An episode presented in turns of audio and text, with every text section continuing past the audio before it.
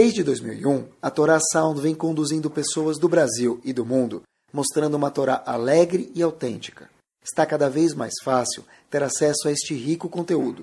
Buscando por Caraguila, nosso aplicativo está disponível na App Store e Google Play.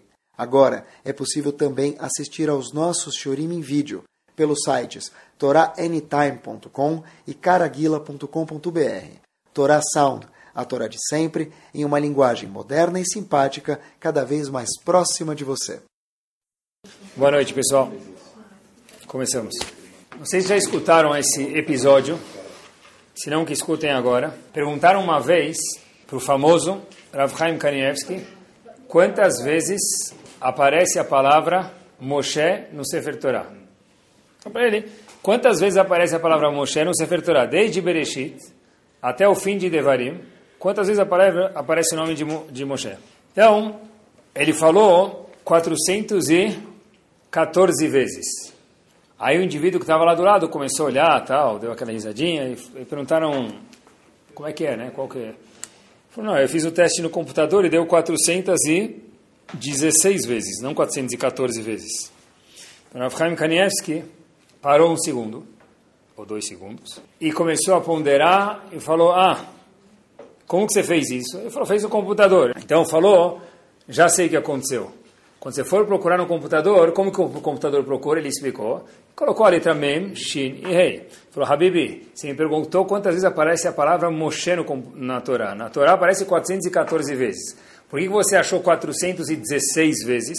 Porque em relação ao Korban Pesach, por exemplo, está escrito Ve'imimat abait mihiot mi se se vai ter menos gente numa casa para comer o korban, a oferenda de Pesach. E a palavra mise, do, da oferenda de Pesach, se você procurar no korban, aparece com letra mem, shin e rei. Mais ainda, ele falou, e a segunda vez que você teve uma diferença entre eu e você, que eu falei 414, você falou 416, quando a Torá fala sobre empréstimos, a Torá refere lá no Passuk e fala a palavra machê, só que vai cobrar o empréstimo. E se escreve Mem, Shin e Rei. Então, quando você colocar no computador, vai aparecer quantas vezes? 416. Mas quantas vezes aparece a palavra Moshe Rabbeinu na, na Torá? 414. Por que eu trago isso para vocês?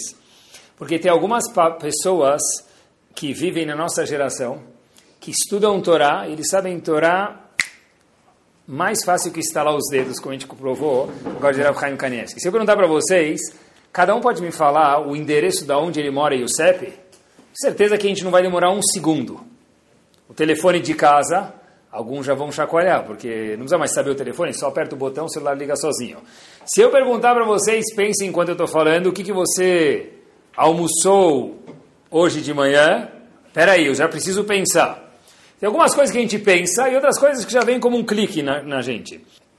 Tem algumas observações no Sefer Torah que só podem fazer pessoas que têm a Torá na ponta dos dedos. Olhem só essa observação que queria fazer para que, que eu vi e queria compartilhar com vocês. No último passo, quando termina o Sefer Shemot, que é o segundo livro do Sefer Torah, eu vou ler um pedaço do passo, que Anan Hashem ala Mishkan. O Sefer fala sobre o Mishkan, sobre o tabernáculo.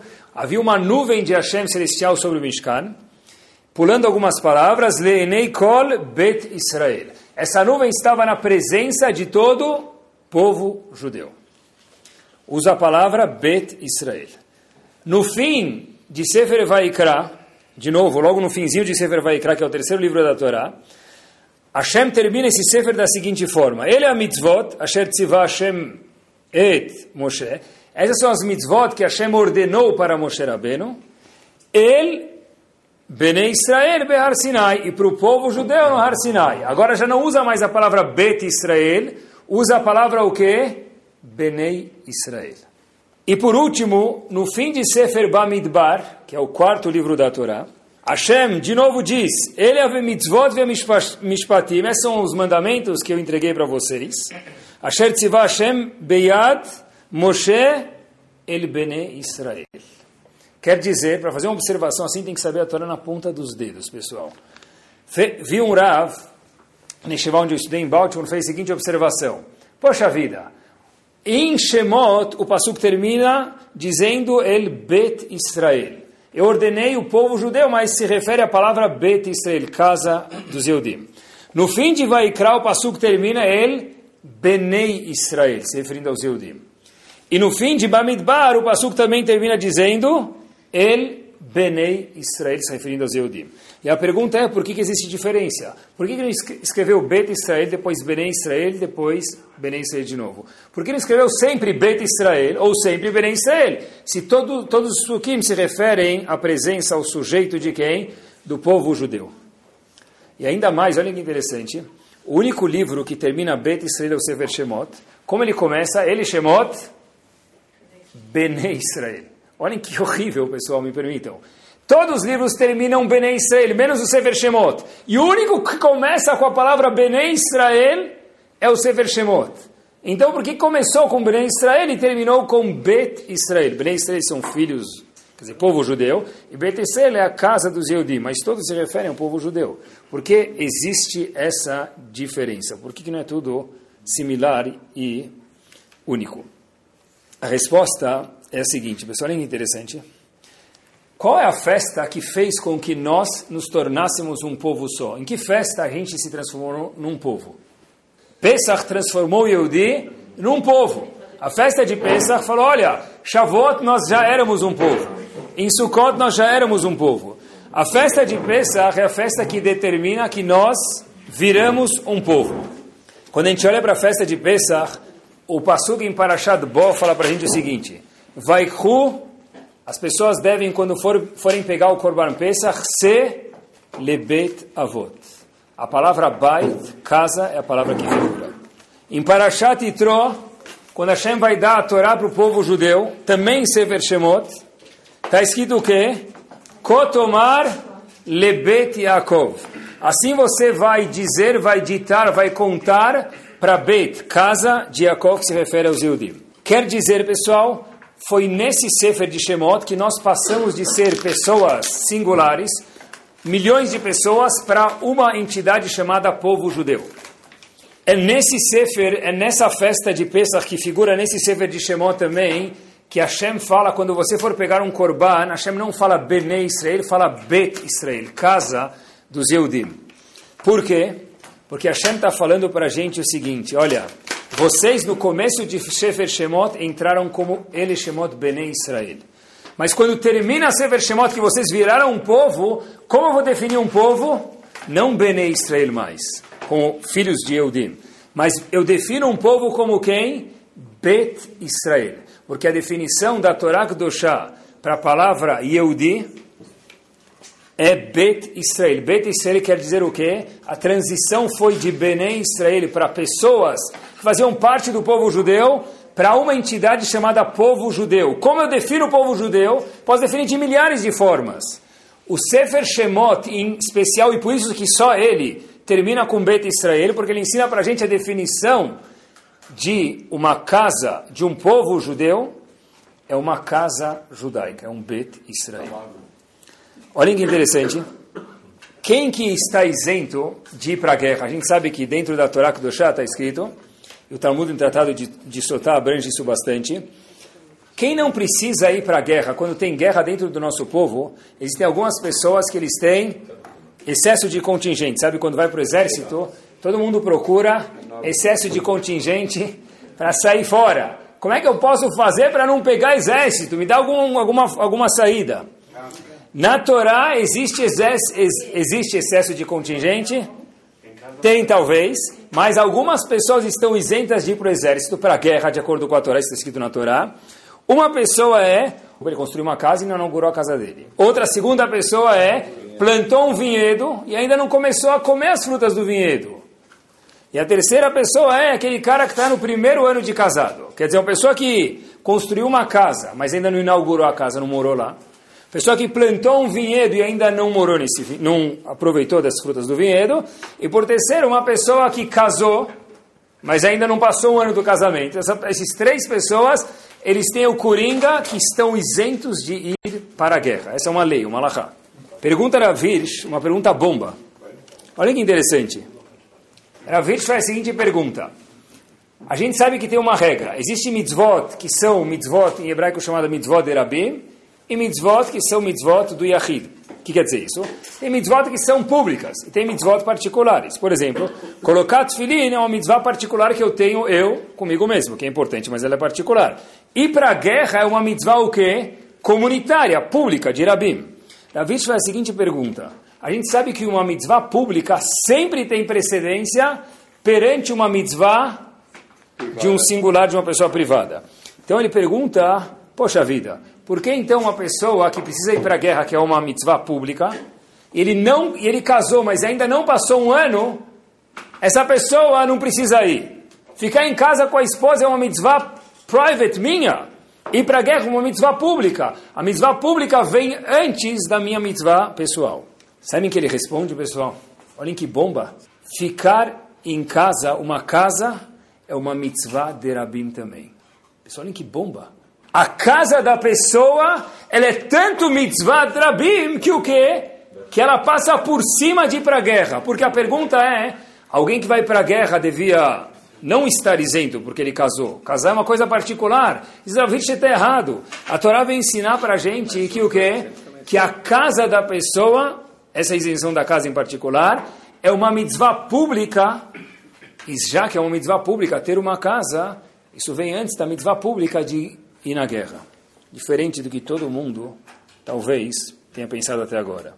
Por que, que a casa é uma mitzvah pública? Porque a casa afeta como vai ser Bnei Israel. Então a casa da pessoa era algo tão público quanto uma nação inteira indo para uma guerra.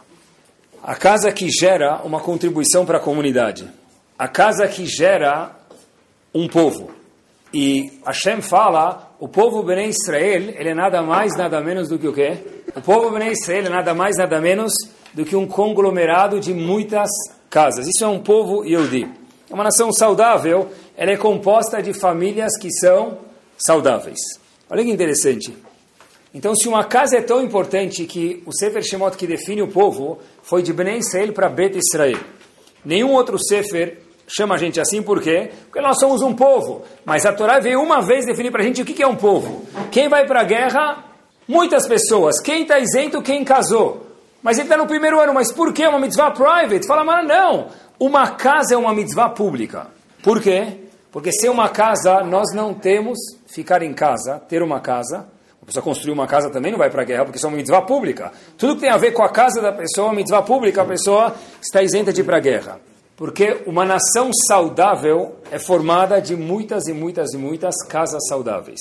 Se é assim, gostaria de fazer a pergunta e abordar junto com vocês, Bezat Hashem, hoje, o que quer dizer uma casa saudável? Se uma casa saudável é tão importante, qual a definição da Torá Kedoshá de uma casa saudável? Qual a definição de uma família saudável?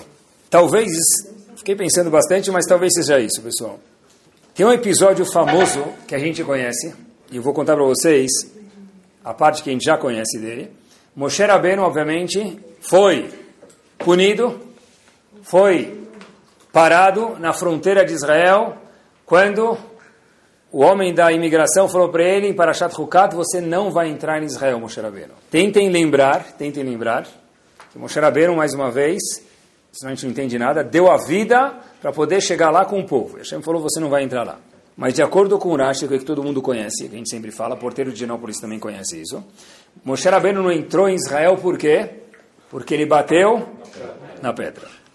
Poxa vida, quando Rabi Akiva, quando Moshe Rabbeinu viu todas as gerações, o Talmud conta que Moshe Rabbeinu viu todas as gerações.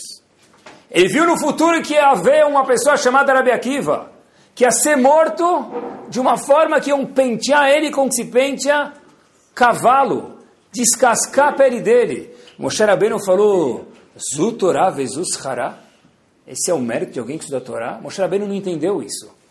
Pessoal, se Rabi Akiva estivesse vivo antes de Moshe Rabbeinu, Rabi Akiva veio depois, certeza ele perguntaria a mesma coisa sobre Moshe Rabbeinu. Zutorá vezus hará?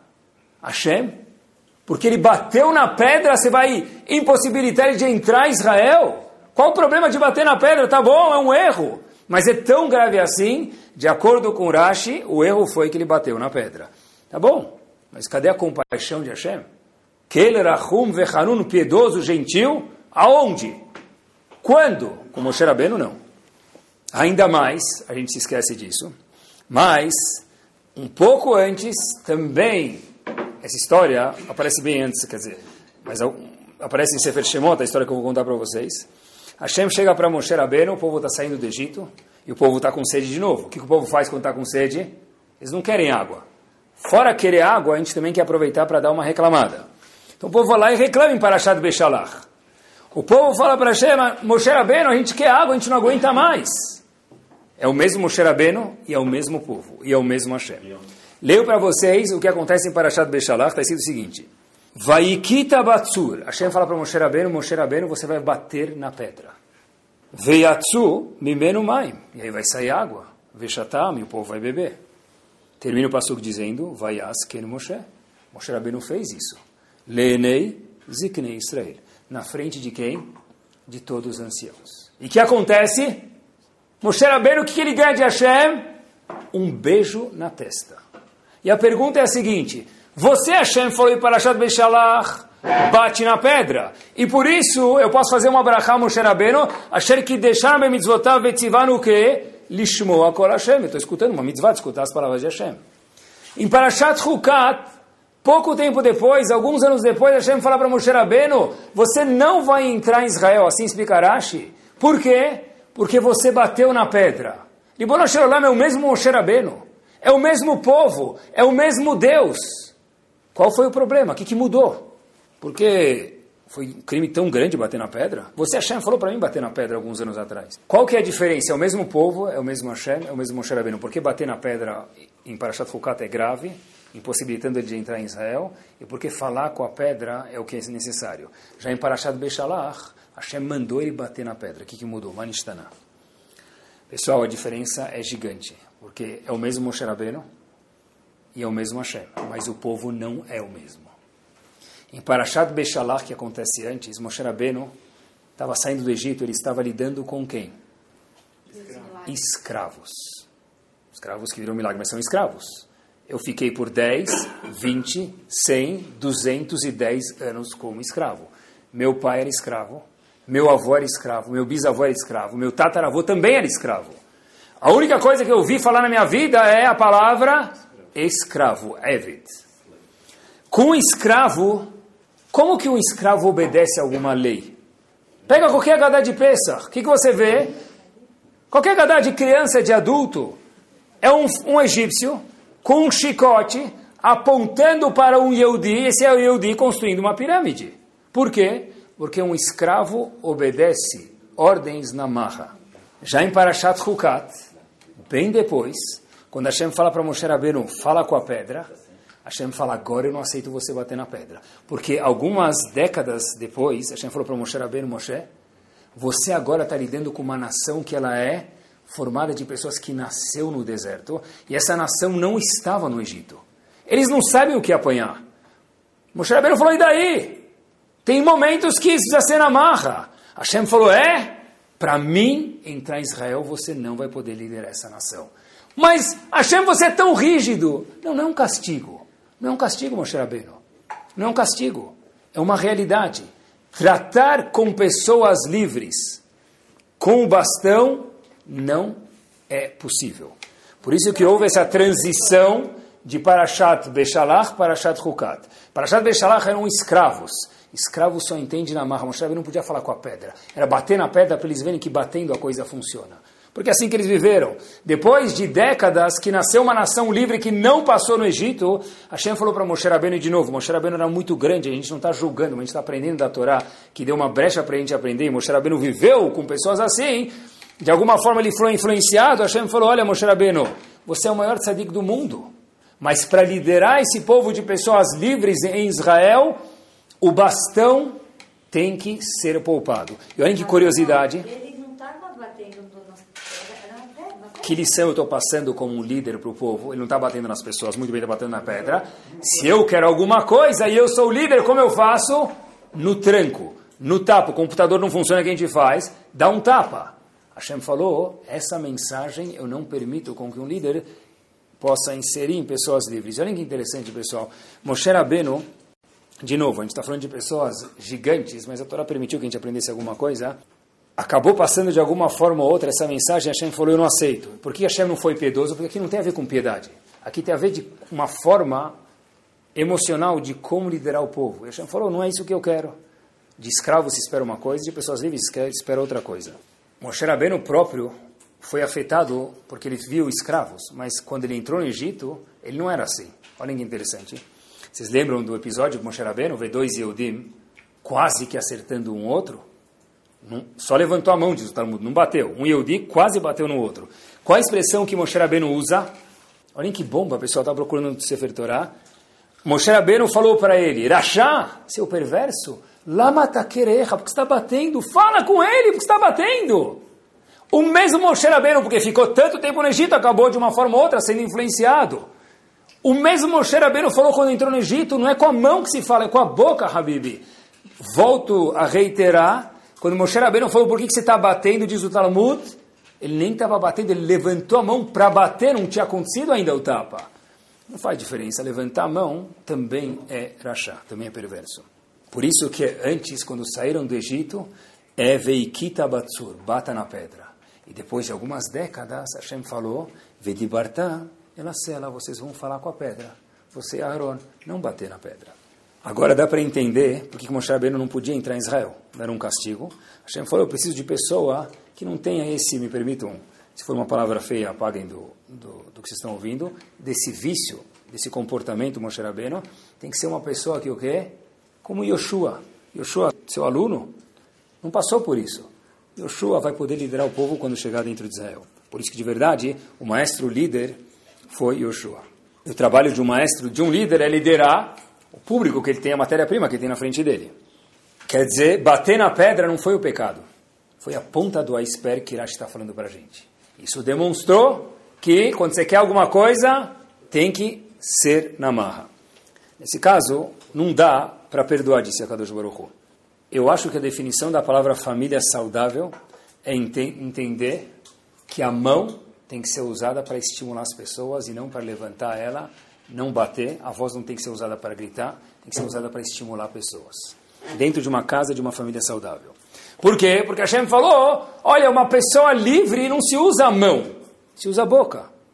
E definição de casa saudável é, eu tenho um problema. Como que eu resolvo esse problema? Eu, Hashem inventou a boca. Hoje em dia, talvez os dedos também, para a pessoa se comunicar pelo celular. Mas a mão, no sentido de bater, ou, não menos, queridos, quando a gente grita, gritar dói mais do que bater para uma criança, mesmo que não parece. Ele sai para o quarto, ele fala, não estou nem aí mas saibam que ele sim está muito aí. Quando o marido grita com uma esposa, quando uma esposa grita com o marido, ah, não estou nem aí, não me afeta as suas palavras. Isso, orgulho não deixa mostrar. É verdade, porque todo mundo tem orgulho, a gente vive com isso. Mas afeta, às vezes, mais do que um tapa. Família saudável é uma família que tem, na medida do possível, ou do impossível também, não ter mão em casa. Uma mão de tapas tentar ao máximo possível, queridos, que não haja gritos em casa. Nós lidamos, Baruch Hashem, com uma geração de pessoas livres, não é? Já foi o militarismo, hoje em dia é democracia. A gente precisa saber lidar com isso. Não se educa com ordens. Eu, eu educo na minha casa com ordens. Na minha casa é assim. Eles usam, a gente usa o brasão, a gente usa o brasão, o blazer, na minha casa é assim. Noviça rebelde. Hazak Baruch, é bonito ver o filme Noviça Rebelde. Mas não se vive mais assim. Hafetz Haim conta que o exército comunista era o exército mais nobre possível. Mais nobre possível. Andavam com o cabelo engomado, com a roupa passada, o sapato lustrado. Era a coisa mais bonita, diz Havetz Haim. Só que Haim contava também que esses soldados, quando estavam de férias, eram as pessoas mais hostis do mundo, menos educadas do mundo. Perguntou Havetz Haim por que tem tanta diferença? Por que, que no exército eles são pessoas nobres, bonitas, respeitosas, bem vestidas? De repente, de férias, não parece quase que um ser humano, muito menos um soldado. Isso Havetz Haim, porque o, exército russo dominou esses soldados com quê? Com ordens. Quem é a pessoa de verdade? A pessoa que está de folga. O soldado de verdade quem é? Não é aquele que está marcha soldado na cabeça de papel, não é esse. O soldado de verdade é aquele que está de férias. Então eles foram educados ou não? Não, foram disciplinados. Existe diferença entre disciplinar e educar. Disciplinar é para Shatrukat, bateu na pedra. Falar, conversar, educar é o que a Kadosh Baruch Hu espera da gente. Existe uma diferença entre disciplinar e falar. Disciplinar é no tapa. Falar é com a boca. O Rosh Shiva de Shiva de Ponovich, tem Shiva de Ponovich, tem chamado de Shiva Leponovich Tseirim, para os mais jovens, que tem os mais velhos também. Ele foi Rosh Shiva, pessoal, olhem o que quer dizer, para você ter uma ideia quanta experiência esse homem tinha, desde 1954 até o ano de 2009. 55 anos, ele não era Svaradi, mas ainda assim 55 anos, de que? De Rosh Shiva. Rosh Shiva quer dizer dar shiur, quer dizer escutar problemas, quer dizer resolver problemas de educação. Imagina quanta experiência esse homem tinha. Perguntaram para ele uma dica de Hinur, de educação dos filhos. Rav Michael Yehuda Levkovich falou o seguinte, o pai tem obrigação de estudar com seu filho Torá, mas de forma dócil e agradável. E disse ele o seguinte: Mas se eu estiver estudando com meu filho, perguntou o pai, o que ele estudou aquela semana na escola, aquelas quatro linhas, aquelas dez linhas, aquela pergunta de Parashat Shavua, que já vem com a resposta, para a gente não precisa nem se preocupar mais saber a resposta. E aí, está escrito lá: Quem tirou o povo do Egito? De novo, o porteiro de Genópolis sabe dessa. E está escrito do lado Moshe. Você pergunta para o seu filho quem foi. Ele diz, Abba Yoshua. E aí o que, que o pai fala? Eu pago escola, sabe quanto custa a mensalidade, né? Toda aquela drachá completamente... O menino tem seis anos de idade, não entende nada do que está falando. Completamente ridícula. Diz Rav Michael Yehuda o que, que eu faço se meu filho erra? Se ele, se ele errou, encobre o erro dele. Ah, Yoshua é verdade, sem razão. Yoshua foi aluno de Moshe Rabbeinu, muito bem. É espetacular, é isso mesmo. E diz Rav Michael Yehuda é o seguinte, sabe de onde eu aprendi isso que eu estou te contando para aquele pai? O meu Rav foi Rav Isser Zalman Meltzer. E eu lembro muitas vezes que eu estava no meio do shiur, escutando o shiur dele, Rav Michael Yehuda, e levantava o dedo um aluno com observação completamente fora do local. Eu tenho uma resposta a pergunta da Gmarara, no meio do shiur. E o Rav fala, qual que é a resposta? Diz ele tal. Rav Isser Zalman Meltzer muitas vezes, conta Rav Michael Yehuda Levkovich, o seguinte, faz o seguinte, deixa eu ver se é isso que você quis dizer. E dobrava as palavras do aluno para falar que essa é a resposta. Ah, mas, poxa vida, está enganando o aluno? Não estou enganando o aluno, eu estou construindo o aluno. Eu estou construindo o meu filho. Porque pegar uma criança na frente dos irmãos, na frente do avô, e da avó e falar é Yoshua e não é Moshe Rabbeinu, é destruir uma criança. Família saudável é uma família que o marido constrói a esposa, que a esposa constrói o marido e que os filhos são construídos pelos pais.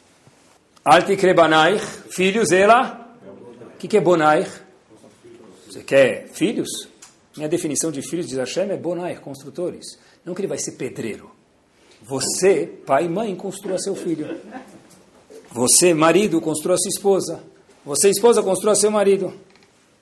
O marido volta de uma reunião. Não sei se estava muito boa. Tinha uma esposa vira para ele e fala: Olha, eu não sei como estava a tua reunião, mas para mim, de todo mundo que falou, você é o melhor. Não precisa de mais nada naquele ano, marido. Mesmo sem achar. Mesmo? Ah! O astro da esposa tem que ser o marido. E o astro do marido tem que ser a esposa. Quando uma esposa fala para o marido, minha roupa está bonita, qual Claro, a minha obrigação é falar, você é a moça mais bonita da festa. Mas e as outras? As outras não me interessam. Não me interessam. Para mim, só tem você na minha frente. Isso é construir uma esposa, isso é construir um marido. Isso é uma família saudável. Pessoal, olhem só que observação. A palavra poderosa é pouco, pessoal. Olha que é um power que eu, que eu vou falar para vocês. Rav Matitiel Salomon tem um livro chamado Matanat Chaim. A gente lê o Sefer Torah mil vezes ou mais e a gente, olha, olha que interessante, coisa está na frente do Sefer Torah. O que, que a gente sabe sobre Moshe Rabbeinu, pessoal? O que, que a gente sabe sobre Moshe Rabbeinu antes dele ser Moshe Rabbeinu? Quem me conta? Na Moshe Rabbeinu foi o Rav, Moshe o que Rabbeinu, que é Rav de todo mundo. O Rebbe é o Rav dos Hasidim. O Chacham é o Rav dos Faradim. O Uruv é o Rav dos Ashkenazim. Moshe Rabbeinu é de todo mundo, de todas as gerações. Poxa, ele é tão importante. O que, que a Torá conta sobre o background dele? O que, que a Torá conta para a gente sobre Moshe Rabbeinu? Quem era Amram? Quem me conta quem era Amram? O que, que a Torá conta para a gente sobre Amram, pai de Moshe Rabbeinu? A Torá não conta sobre Amram. A Torá não conta sobre Amram. O que, que a Torá conta para a gente, pessoal, sobre a família de Moshe Rabbeinu? A gente não sabe nada. Porque de repente brotou Moshe Rabbeinu, da onde esse senhor veio? Da onde esse líder veio que ele foi irado de todo mundo? Puxa, nunca pensei nisso. Por isso que a gente tem que dolir na nossa geração. Rav Matitiel Salomon aponta, olhem que bomba, pessoal. Falou o seguinte, qual a personalidade de Moshe Rabbeinu? Não sei, a Torá não me conta. De, isso, Anav, ah, a Torá conta Anav, no fim do Sefer Torá. E Moshe Rabbeinu, onde ele nasceu? Tanto se fala de educação, qual foi a educação de Moshe Rabbeinu? A Torá não conta nada para gente. Ops! Uma conta conta. Uma coisa conta, pessoal. Olha que interessante, olhem que interessante. Quem era a mãe de Moshe Rabbeinu? Yocheved. Que a Torá conta para gente sobre Yocheved. Quem é irmã de Moshe Rabbeinu? Miriam. Ah, bobeira isso, coisa da morada, da Kitá. Não. A Torá fala para gente que o quê? Não que morada da Kitá, Deus me livre, é bobeira. Mas a gente tende a olhar de um jeito assim, desprezível. Quais eram as duas parteiras? Miriam, Miriam e Yocheved, mãe e irmã de Moshe Rabbeinu. Por que, que Miriam era chamada de Shifra e Puá? Miriam e Yocheved. Por que ela é chamada de Shifra e Puá? De onde vem esse nome Shifra e Puá? Se as parteiras do povo judeu no Egito eram Miriam e Yocheved, por que a Torá chama de Shifra e Puá? Diz pra gente Agmará, e Urashi traz isso, Shifra vem Meshaperet etavlad. Ela cuidava do bebê. E Miriam vem de Puá, que é Puá, até hoje no gibi, puá, puá, choro, do choro. Ela tinha empatia com o choro das crianças. Diz Rav Salomon o seguinte, qual a única coisa que a gente sabe da infância de Moshe Rabbeinu? Única da educação familiar dele, única, o seguinte, que ele tinha uma mãe carinhosa e que ele tinha uma irmã carinhosa. Nada mais. Esse é o gen que brotou, que formou Moshe Rabbeinu.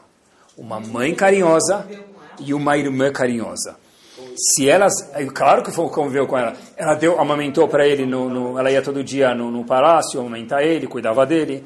Quer dizer, pessoal, o que, que a gente tem de Moshe Rabbeinu? Abu Sakana Monshiri. Ah, você está falando sério? Eu não estou falando nada, a Torá está falando para a gente. O que, que a gente tem de Miriam, que era uma irmã de Moshe Rabbeinu? Gudi, gudi, gudi, gudi. É só isso. É isso que sobrou de Moshe Rabbeinu. É isso que gerou o Moishele se transformar em Moshe Rabbeinu. O que? Família saudável é família carinhosa. Carinho, amor. Mas Miriam também convenceu os pais a terem Moshe Rabbeinu. Sim, mas na educação de Moshe Rabbeinu, desde que ele nasceu, a única coisa que a gente sabe sobre Miriam e Moshe é o quê? Que eles deram carinho para ela, só isso, que elas deram carinho para ele, só isso, não tem mais nada na Torá. É uma coisa, uau, de regalar os olhos. Daí saíram filhos importantes e todos os líderes de Bnei e todo o povo de Moshe Rabbeinu. Em parte, por quê? Porque ele teve uma infância carinhosa. Infância carinhosa, traduzido de uma forma um pouco mais específica para a gente, é nossos filhos, nossas esposas e nossos maridos têm que saber que nós gostamos deles. Porque tem muita criança que anda por aí, tem muita mãe que anda por aí, tem muito pai que anda por aí. Não estou falando isso de sabedoria, estou falando isso de ouvir. Será que meu, teu pai gosta de você? Não sei. Na Rocinha, eu não estou falando da Rocinha. Pessoas que moram do nosso lado. Seu pai gosta de você? Hum, acho que sim, mas não tenho certeza. Pessoal, família saudável quer dizer meus filhos, minha esposa e meu marido têm que saber que eu amo eles. Como que eles podem saber que eu amo eles? Só tem um jeito.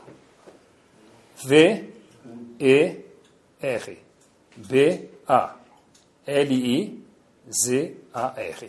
Verbalizar. Ele já sabe, não precisa falar. Erro seu, me permita. Grave. Todo mundo precisa escutar. Eu te amo. Isso é família saudável. Ah, mas, tá, Rabino, presta atenção, vai. Sabe, eu fui para Miami, de 29 dias que eu passei lá, fiquei 28 e meio comprando roupa para ele. Não dá para mostrar que eu gosto dele? Não dá para mostrar que eu gosto dela? Não dá para mostrar que eu gosto do meu marido? Eu fiquei a viagem inteira comprando roupa para ele. Queridos, especialmente quando se diz a filhos, mas a esposa e marido é a mesma coisa. Um filho interpreta da seguinte forma: é, meu pai precisando que eu me visto bem, por quê? Os vizinhos têm que me ver vestido bem, porque isso é um cavoto para o meu pai. Quando eu peço para o meu filho subir na TV e fazer o Kriyat alto, o que eu quero, pessoal? Eu quero meu cavoto. Olha aí. Hazakobaru. Estou pensando no meu filho agora. Se estivesse pensando no meu filho, talvez meu filho estivesse constrangido, eu nem ia falar para ele ler o Kriyat alto. Então meu filho entende isso. O que ele entende? Eles querem o cavô deles. Então, se eu não falar que eu amo eles de verdade, roupa não quer dizer que eu amo eles. Vai dormir.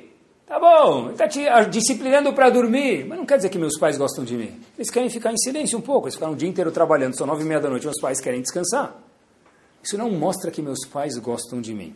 Mesmo se eu mando meu filho fazer inglês, eu pago inglês para ele. Sabe quanto eu pago de professor de inglês? Eu mandei ele estudar fora, dentro, no meio do caminho, fora do país. Poxa vida. O que, que o filho entende disso?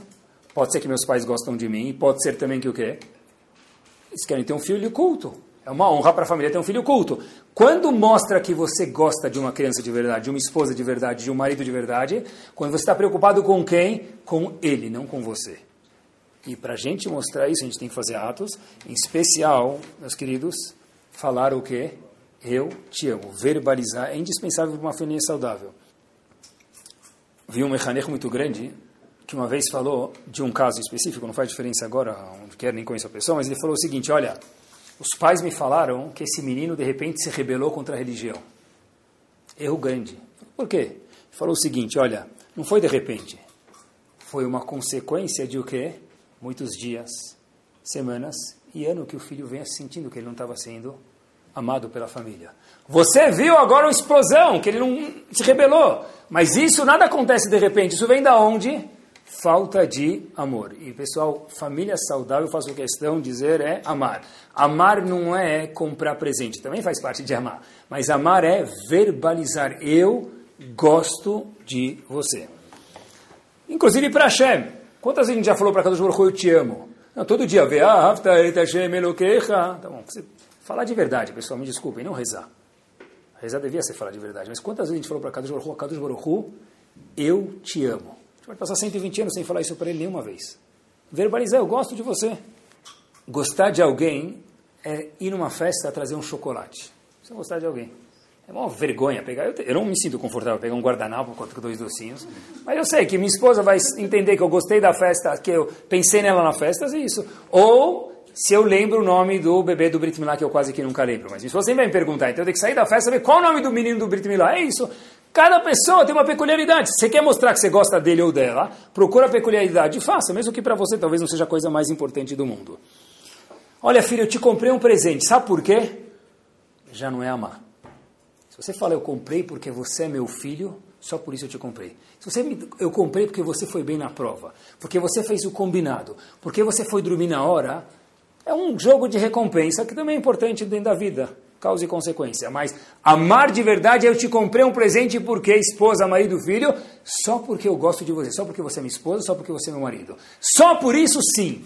Quer dizer que ele me ama como pessoa, não como algum ato que eu fiz. Amar as crianças é sentar no chão e brincar de bola de gude, isso também é amar as crianças. Educar é muito mais amar do que criticar, pessoal. Porque o amor constrói e a crítica destrói. Vou repetir. Amar é muito mais, educar é muito mais amar do que criticar, porque o amor constrói, queridos, e a crítica que faz destrói crianças, esposas e maridos. O ganho bomba de quando eu amo alguém é o seguinte: quando eu amo meu filho, ele sabe disso, quando eu amo minha esposa, ela sabe disso, quando eu amo meu marido, ele sabe disso, nós temos uma boa relação. Nós temos uma boa família e nós temos Bonair. E olha enquanto isso vale. Se eu não visse isso escrito e lesse dez vezes, eu não podia contar para vocês. Uma das pessoas foi um grande Talmid Chacham, escreveu um livro, e tem as camadas de todos os Gdolim, de muitos Gdolim, chamado Rav Shlomo Lorenz. Tem um livro que faz uns 10 anos era muito famoso, ele existe ainda até hoje, mas ele era muito famoso no momento, é chamado Ben Mechitzatam. Ele traz histórias que aconteceram com Razonish. Vou contar para vocês uma história, que não é uma lahá que a gente pode aprender, mas a história em si traz uma bagagem muito forte. Tem um filho de uma família religiosa em Israel que saiu do caminho. Saiu do caminho de Torah e Mitzvot. Imaginem só uma pessoa que cumpre Shabbat, estuda a Torá, de repente vê um filho saindo completamente do caminho de Torá e Mitzvot. Uma, uma coisa muito amarga, muito azeda no coração. Esse filho começou a profanar o Shabbat em público. E profanar o Shabbat em público, de acordo com o Allah, é algo gravíssimo. Esse filho chega para o pai e fala, pai, eu já tenho uma idade tal, e eu quero que o senhor me compre um carro. O pai falou para ele, tá bom, deixa eu aproveitar para dar minha mordida também, vou te comprar um carro, mas numa condição. Qual a condição? Que você não dirija o carro no Shabat. O filho falou o quê? Eu não estou disposto a cobrir tua condição, eu sou um cara verdadeiro, eu sei que eu vou dirigir o carro no Shabat, pai. Então, começou a haver uma discussão, e o pai e o filho começaram a se afastar um do outro. Aí o pai falou, olha, vamos no Razonish, líder da geração, vamos que ele vai falar. Pessoal, cada caso é um caso. Repito, cada caso é um caso. O Razonish falou para ele o seguinte: neste caso, para que você não perca uma relação boa com seu filho, compre o carro, mesmo que ele vai andar de carro no Shabat. Eu não acreditei na história. Eu não acreditei na história. Razonish está falando para comprar um carro para um menino que vai dirigir o carro no Shabat? Sim. Por que, que o Razonish viu aqui? que a coisa mais importante do mundo é ter uma boa relação pai e filho. A coisa mais importante do mundo, uma família saudável, uma boa relação marido e mulher. Bezat Hashem, algum dia ele vai voltar, faça chuva. Bezat Hashem, algum dia, faça filar por ele todos os dias. Mas, ainda assim, compra o carro para o teu filho. Porque a coisa mais importante do mundo é que tem uma relação saudável, uma família saudável, é que tem uma relação gostosa entre um pai e um filho, entre um marido e uma mulher. Quando um pai chega para o filho e fala para ele, você não faz Birkat Amazon direito. Está aproximando ou está distanciando? Tem que perguntar. Está educando ou está criticando? Pense, não sei, cada caso é um caso, mas tem que pensar. Sabem que antigamente, eles costumam dizer que a, a educação antigamente era na vertical. Tinha o pai em cima como líder, na época dos nossos pais, certeza. Para os nossos avós, certeza era assim. E tinha o filho, na, horizontal, na vertical. Tem, vem de cima para baixo, poft. Uma ordem, faça, senta, levanta. E funcionava. Hoje em dia, meus queridos, a educação como que é? Na vertical. É assim. Hoje em dia é na horizontal. Obrigado. Antigamente era vertical, hoje é horizontal. O que quer dizer? Não é que nós somos a mesma coisa. Mas horizontal, no que eu quero dizer para vocês é o quê? Tem que ter o quê? Uma relação o quê? Amorosa. Não tem outro jeito. Bater não funciona. Bater na pedra não funciona, hoje é só falar. Porque bater funciona na hora. Mas daqui a alguns dias, alguns meses, alguns anos com certeza, aquela batida vai ser lembrada em algum momento não agradável. E Olhem que história, pessoal. Eu li, minha filha mandou uma história do seminário dela. Ela teve um shiur, ela gravou e mandou uma história. Depois eu procurei. Vocês podem procurar no Google a história. 7 de dezembro de 1988. Teve um terremoto de 7 graus na escala Richter na Armênia Soviética. Em 4 minutos, morreram mais de 30 mil pessoas nesse terremoto. 1988. 7 de dezembro, põe no Google, 1988. Fica perto do Azerbaijão. De repente, o pai lembra, logo depois do terremoto, que uma vez ele falou para o filho uma frase: Filho, não se preocupa, que quando você precisar de mim na sua vida, eu vou estar lá. O pai, quando lembra isso, ele vai correndo para a escola do filho, procurar o filho. Ele vê uma coleção de tijolos empilhados, escombros. A escola estava completamente demolida. O pai começa a olhar para a escola, fazer um mapa na cabeça dele, olha, a escola é aqui, a classe do meu filho é mais ou menos aqui, eu sei que agora é hora do lanche, o lanche fica lá no pátio, o pátio é mais ou menos para lá. Ele começa a andar em cima dos tijolos, de repente ele chega no local e começa a tirar um tijolo, dois tijolos, três tijolos. Os bombeiros estavam lá na cena e falam para ele, meu querido, o que o senhor está fazendo? Estou cavando os tijolos porque meu filho está aqui embaixo. Quem está aqui embaixo? Meus filhos. Ele falou, eu entendo que seu filho está embaixo, querido, mas sinto muito de lhe dizer, mas foram quatro minutos que não sobreviveu nada. Nenhum móvel sobreviveu, quanto menos um ser humano dentro desse, desse lugar. desse local, dessa escola. O pai falou, olha, eu quero tentar. O bombeiro falou, olha, meu querido, é perigoso ficar aqui, a gente vai ter que sair daqui. Gente pede para o senhor sair também. Ele falou, eu não vou sair. O pai cavou uma hora. O pai cavou duas horas. Quatro horas. Dezesseis horas. Trinta e duas horas ininterruptas. O pai cavou.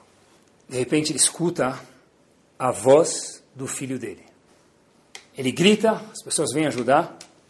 E o pai fala para o filho o seguinte: Eu, como pai, não consegui não cavar. Mas a pergunta, meu filho, é: por que, que você está vivo? O que, que fez você aguentar 32 horas desde que eu cheguei aqui? Até agora sem comer, sem beber, sem ar, sem imaginar que alguém ia te salvar. Disse ele: Por que, pai?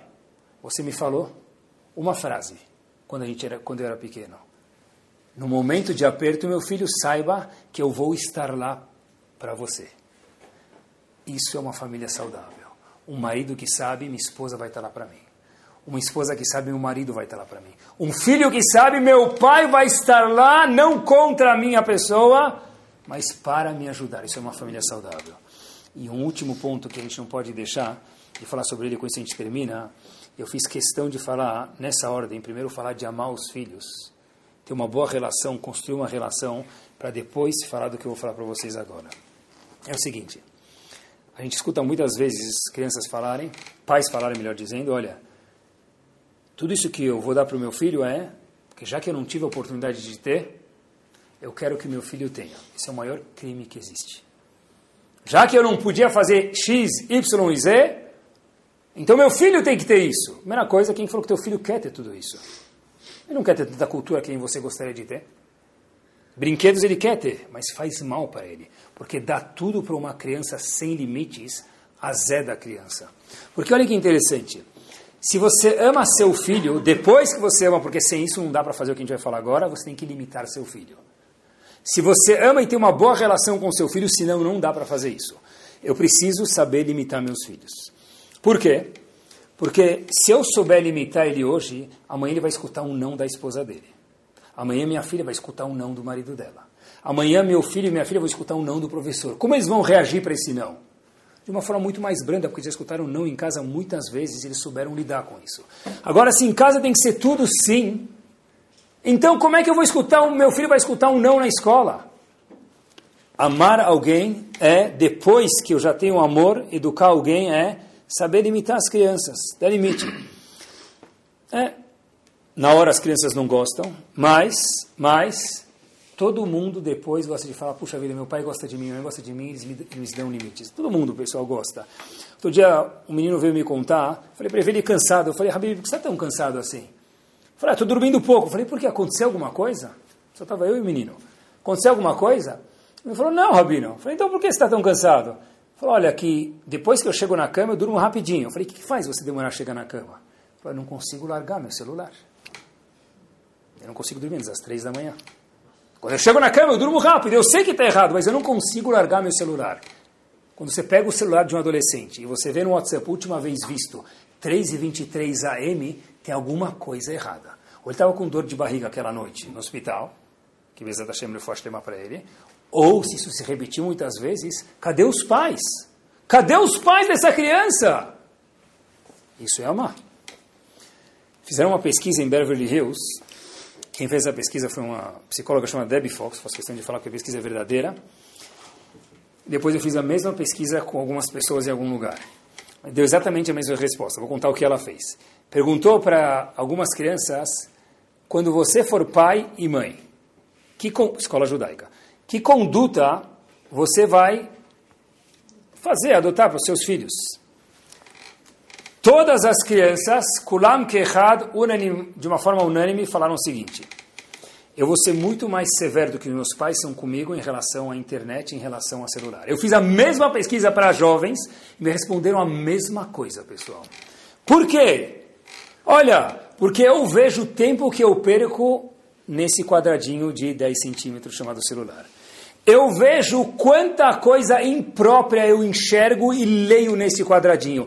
Eu menino e menina de 16, 17 anos, não quero isso para os meus filhos. Então vou ser bem mais severo com eles do que meus pais são comigo. Eu aprendi daqui uma coisa importante, que os filhos esperam isso dos pais. Se tem amor primeiro, obrigação dos pais, de uma forma carinhosa, limitar. Porque quem ama de verdade, limita, meus queridos. Eu dou tudo para meus filhos. Coitado deles. De fato, uma vez seus filhos vão ficar chateados contra você. Porque dá tudo não é dar tudo, dá tudo é dar amor, dá tudo é dar com limites. Rinuch é preparar um filho para escutar um não. Tem que saber, e daí? Ele vai ficar chateado um minuto? Qual o problema? Você ficar chateado um minuto. Se você gosta tanto deles, tem tantas coisas boas com ele, um não, uma chateação não vai atrapalhar. Tem coisas que meus filhos têm que saber que não combinam com eles. Eu vou ajudar eles a enxergarem isso. Que meu marido entenda isso. Eu, esposa, vou colocar meu marido no lugar. Eu, marido, vou colocar minha esposa no lugar. De uma forma educada. Tem que procurar um equilíbrio para terminar entre o mimado e o excesso de não. Todo pai inteligente, toda mãe é muito inteligente procurar. Dá muito, mima. Não dá nada, reprime. Qual é o nível de equilíbrio? Cada caso é diferente. Mas o que não pode fazer é fechar o olho. Tem que ter um limite. Porque de verdade, se você, Baruch Hashem, hoje pode dar X para ele por mês, será que ele vai poder dar isso a vida inteira para a família dele? Talvez não. E aí, como é que ele vai viver sem tudo isso? Será que eu preciso acostumar ele com tudo isso? Se eu posso, Baruch Hashem, mas eu preciso pensar neles também. Isso é amar. Educar é controlar. É, tá bom. Olha, saiu um novo iPhone, pai. Compra para mim? Sim, quando a gente for para Miami o mês que vem eu te compro. Precisa? Não sei. Às vezes sim e às vezes não. Mas tem que pensar. Eu gosto tanto do meu filho que eu falei para a vovó comprar um iPhone 7 para ele. Ele já tem o iPhone antes do Steve Jobs.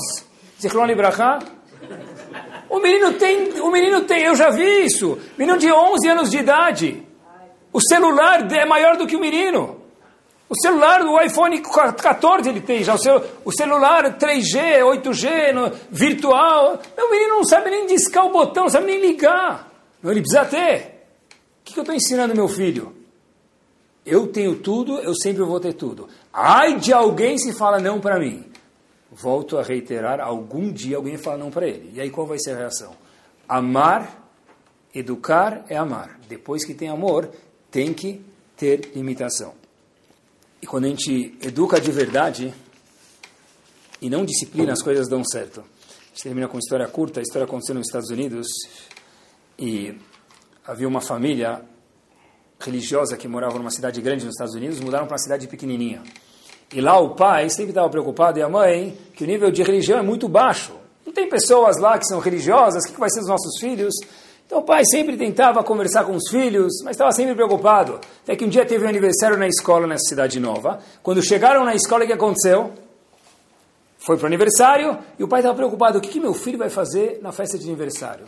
E o pai não achava correto que o filho ficasse sentado num cinema. Não era educação que ele deu para os filhos. De repente, o pai fala que foi hora de colocar babador. Ele foi buscar o filho no fim do aniversário, terminou o aniversário. Que, que educação, diferente de disciplina. E com isso a gente termina. Isso é falar com a pedra e não bater na pedra. Perguntou para o dono da festa, foi procurar as crianças e viu que o filho dele não estava junto. E falou para o dono da festa, olha, cadê meu filho? Aí o dono da festa falou o seguinte, olha, seu filho viu que a gente estava todo mundo num vídeo lá no cinema, e ele achou que ia ser muito mais agradável para ele andar de bicicleta. Então ele pegou mais uma pessoa, foi andar de bicicleta, enquanto os amiguinhos dele estavam vendo um filme. Isso é educar. Porque disciplina funciona na nossa frente. Educação funciona mesmo quando os pais não estão na frente. Que Bezat Hashem, a gente possa lembrar que Bnei Israel de verdade virou um povo quando o Sefer Shemot viramos Bet Israel, uma casa. Uma casa saudável, uma casa que tem amor. Uma casa que tem amor é uma casa que tem limites. Bezat Hashem, que Deus nos deu Zehut de poder, com Siata de Shema, ajuda de Akadosh Baruch sempre saber educar e amar nossos filhos e limitar, tudo no balanço certo, e aí, Bezat Hashem, a gente vai ter filhos, Bezat Hashem, com a alegria dos pais, dos filhos e de todo mundo. Amém.